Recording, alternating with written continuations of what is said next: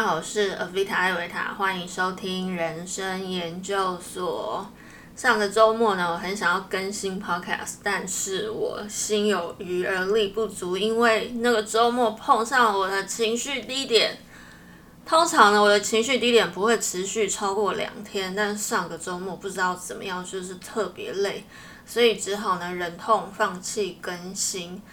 这刚刚好也要切入今天想要谈的主题，就是你怎么面对受挫的自己。面对自己原本想要完成、想要达成的事情，却因为种种种种的原因没有达成自己的期望，这个时候你都是怎么对待你自己的呢？听到这边呢，大家也可以想想看，你上一次感到挫折是因为什么事件？当你感到挫折的时候，你第一个涌上的情绪是什么？我现在分享我自己的，虽然上个周末感觉我没有做什么具有生产力的事情。但其实我还是做了蛮多事的。生产者休息的时候，其实还是一样不停的在做各种不同的练习。上个礼拜呢，我一直在练我最近一直在积极突破的腿部肌力部分的瑜伽。练完会令人想死的腿部瑜伽之后呢，我还出门跑步跑了三十分钟。像这种情绪低点的时候，就很适合做这种可以让身体劳动但大脑放空的事情。那我刚刚讲到练习瑜伽的腿部动作的时候，真的会很想死。但为什么那么痛苦的事情，我还偏偏要一直去做呢？因为我就是很享受那种刚开始的时候会让你觉得很辛苦、很想死的事情，然后慢慢的有一天你发现。它渐渐的变得没有那么辛苦了。从刚开始你可能要飙一公升的汗，到后来慢慢慢慢的觉得自己可以稳定的驾驭自己的腿。我认为一个人的信心呢，就是从这种时候慢慢的开始生成的。但在生出这样的信心之前，你一定会经历的就是挫折感。刚开始练瑜伽的时候，真的会觉得你的身体不是你的身体，觉得自己。怎么会跟自己的身体那么不熟，或是自己的身体怎么会那么不听使唤，没有办法做到像影片当中瑜伽老师那么轻松自在就可以做到的动作？这个时候，我就会发现，我面对自己的挫折感，我第一个涌上来的情绪就是生气。我会对自己超级生气的，气自己为什么无法做到自己想要达成的样子。那我通常练完瑜伽，接下来就会静坐。我就在静坐、冷静下来的时候，发现为什么我要对还达不到目标的自己生气啊？我不是明明才刚开始练习几次而已吗？我在做瑜伽或是跑步的时候呢，常常就会多了很多这种自我觉察的机会。我发现我一直以来都是拿这种不合理的标准来要求自己，静下心来后就可以觉察到，不只是在瑜伽、在运动、在工作上，我也常常惯性的要求自己在短时间内就要达到最好。要是自己没有做到，就会对自己生气。我一直都是那个全世界对自己最严格的人。根据我的星盘呢，应该是海王星在十宫的影响。从小身边的人呢，就会把他们的期望放在我身上。从小身为我，应该是成绩总是好的，第三名不够好，要第一名才够好。考九十九分不够好，就会被问说：“你为什么一定要跟那一分过不去呢？难道一百分不好吗？你这次怎么会考这样的成绩，让我失望了呢？你有没有好好检讨，你为什么没有达成我的期望？”小时候的我当然无从辩解，为什么身为我却要去达成你、你们每一个人的期望？而且从来我要达成的绝对不会只是一个人的期望，而是身边所有每一个人对我的期望。常常就会有人这样对我说：“哈，原来你是这样子的人，我还以为你会怎样怎样怎样。”我以前呢总觉得百口莫辩，但我现在会觉得。请问你是哪位？你凭什么觉得我一定要符合你心中的期望？你凭什么把你的期望放在我身上？这是现在我看清之后才可以大声说出的话。但有很多我反射的习惯已经被制约成不自觉的要满足他人的期望。我每到一个新的环境工作，几乎毫无例外的第一线面试我进去的，或是带我的人都会跟我说：“我很看好你哦。”然后我就会不自觉的像中了魔咒一般，拼了命的要去达成这句话背后的期望。只要我有一点点没做好，那挫折感就会重重的压在我身上。那挫折感绝对不只来自于当下的世界，那是从我出生至今所有人惯性压在我身上的期望。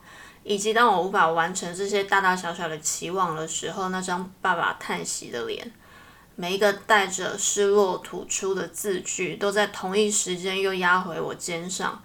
那可能只是在一次的失误里，别人无意识的把自己的标准放在我身上。那长久以来我无力承担的众人对我的期望，就会排山倒海而来的压得我瞬间无法呼吸。这让我联想到现在社会上有一个现象：为什么现在有那么多正义魔人等着踏伐别人？不就是因为把自己心中理想的典范投射在公众人物上，认为身为公众人物就应该要具备所有的真善美？如果这个他投射的对象没有如他所投射一般的形象，就认为这个人让他失望了，然后就由爱生恨，就加以挞伐，然后就从原本的脑粉转为黑粉。所以一直以来，我感受到的挫折，其实并不完全是源自于我自身的挫折，而是众人把自身无法达成的挫折感，而希望我去替他们完成。那种来自父母的。以前我们那个年代没有好好读书的挫折，转变成对我的期望压在我身上，那种来自手足的，我没有像你可以做的那么好，可以让父母开心的挫折，转变成我的期望压在我身上，所以我一定要是那个乖的小孩。那种来自学生的，我英文学的不好的挫折，老师你应该要帮我一肩扛起的期望，那种来自每一个曾经对我说。你是一个那么好的人，为什么你这次就没有替我想呢？的那些已经不再是我朋友的人，不晓得他们会不会有一天发现，他们其实只是把自己做不到的事情拿来为难我而已。而当现在的我又在不知不觉中又不小心的背负了别人那个名为期望，实质上是挫折的重担的时候，我都会瞬间的心疼自己。心疼那个一直以来总是背负了太多的自己，我会在那个当下提醒又忘了卸下重担的自己说：“你已经够好了，你已经够棒了，你已经够努力了。”这边呢，我突然想到一本书，周牧之的《过度努力》这本书名根本完全就是为了献给像我这样子的人啊！我在看这本书的时候，故事的每一个主角都有我的影子。别人一直要求我，原来不是因为我不够好，反而是因为我总能达成，才会引来这些人把期望放在我身上，来过度要求我。现在的我会这样提醒自己：既然我拥有这样的能力，那我就应该要用这每一分的能力，好好的用在自己身上，只为了自己想做的事去努力。现在我在说这些的同时，也是为了要再次的提醒自己。作者周牧之呢，在前言里说到自己曾经的感受。他说：“每个目标达到时，对我而言，都只能获得暂时的松一口气，既担心自己做不到，做到了也无法享受成功，反而会更担心别人会不会对我过度期待。于是我没有真的开心、真的放心的一刻，只能不停不停的向前冲。”于是我才发现，原来我是冒牌者现象的典型。这一段话呢，真是完完全全每一个字都道尽了我心中的感受。周牧之这一本书真的是用自己走过那些伤痛，同理了故事中的每一个个案。所以我读这本书的时候，真的又是一边看一边大哭。每看完一个故事，就像经历了同样的疗程，把自己内心深处的伤再次挖开来进行深度疗程的过程。如果现在正在听我分享这些的你，也曾经拥有这种感觉，我真的非常推荐这本书。找一个你感觉安心的时刻，一个你准备好这样疗愈过程的时刻，把这本书好好的、深深的读进心里。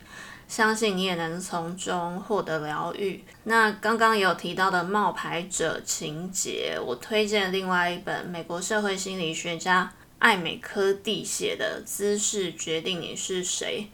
我认为西方作者写的书呢，会有深入心理科学的解释。我读完后会认为有那么多实际的案例。科学上的论证就会让我很想要实验看看书中的方法在我身上有没有真的具有效用。经过我实际测试，认为真的是有所效果的。无论是因为什么原因让你一直感到自我价值感低落，即使已经拥有很好的成就，还是感觉不到自己已经够好了，必须过度努力去证明自己的你。可以先去读读看这本书里面有关冒牌者情节的叙述，后面的章节呢就紧接着提供你要怎么处理你的冒牌者情节。我在接到我现在工作的面试邀约的时候呢，因为是进行线上面试，所以我就真的把书中的方法拿来实际运用。这本书在讲一个可以改变你自信心来源的关键，就是你的姿势。在你进行重要面试或重要谈话之前呢，采取物理上充满自信的姿势，改变你身体的姿势，就可以为你带来心理上充满信心的态度。根据这一本书提到呢，自我价值感低落的人倾向于缩小自己的动作，所以反向的扩张自己的身体，扩张自己在物理上的空间，就有助于增强你的自信心。也能帮助你表现的比较好。如果你听到这些，觉得真的有那么简单就能增加自己的信心吗？不如你自己实验看看。我那个时候呢，因为三级警戒，所以是在家线上面试，所以呢，我就在镜头看不到的地方把我的脚张的超开了，反正没有人可以看得到。然后那场面试下来，我自己的感觉真的。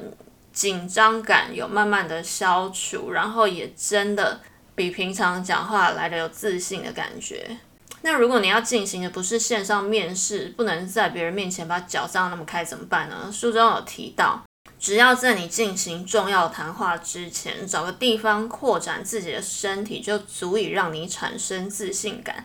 甚至如果你真的没有办法做到物理上的扩张姿势，根据这本书里面的科学实验证明，就算你只是闭上眼睛想象自己在做这样的姿势，就可以带来效果。我读完之后觉得这真的是一个太神奇又太可爱的方法了。在我顺利通过面试，刚进公司。的时候呢，我还对自己的表现如履薄冰，不晓得自己能不能达到这个职位上所要求的标准。同时呢，我还要面对非常多人际上的压力。我会在上班前闭上眼睛，想象自己呢完完全全可以驾驭这份工作的感觉，而且想象的世界呢是毫无极限的。我会想象我在办公室的上方俯瞰着每一个人，用一种非常轻松的态度。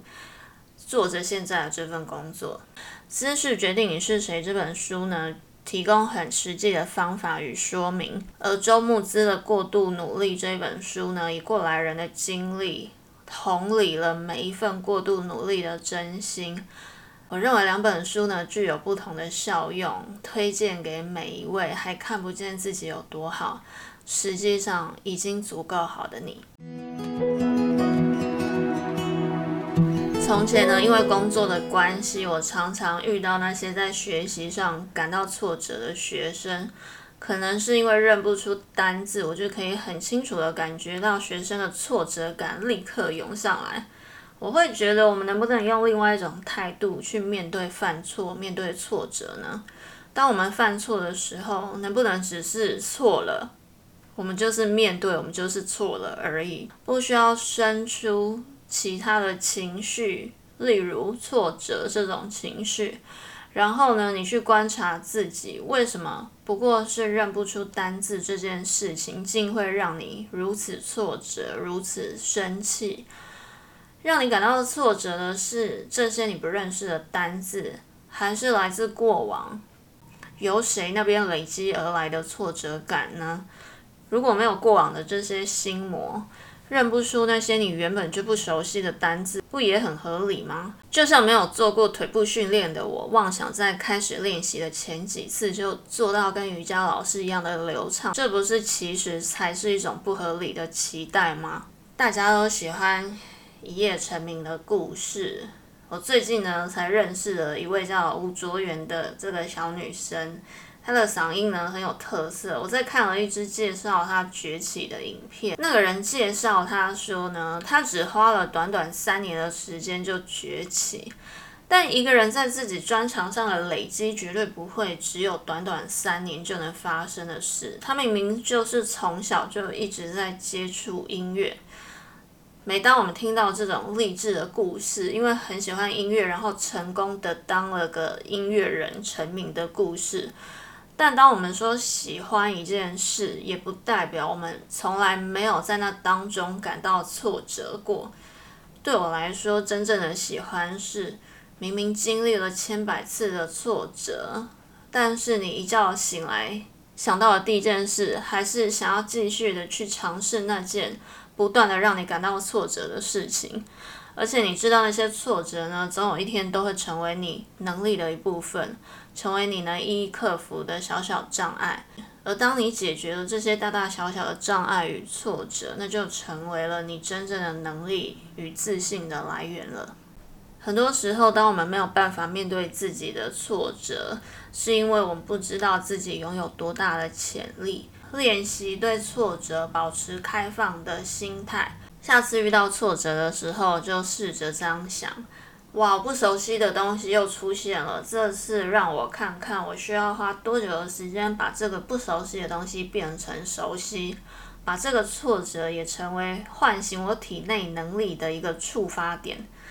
当你发现你面对挫折的态度转变了，你接纳了你的挫折。不是与挫折硬碰硬，也不是想要去逃避它，想尽办法要排除这些挫折感的时候，当你接纳了那个挫折的自己，容纳了那个挫折的自己，温柔的对待了那个挫折的自己时，你反而因此更强大了。容纳挫折的你就拥有了更大的能力了。这集的人生研究所就跟你分享到这里。祝福大家都能看见自己的价值，不再过度努力的耗费了自己。一棵树静静的站在那里，不用过度努力，它的存在本身已经为这世界带来足够的美丽了。人生研究所，下次再与你一起研究人生。祝福大家。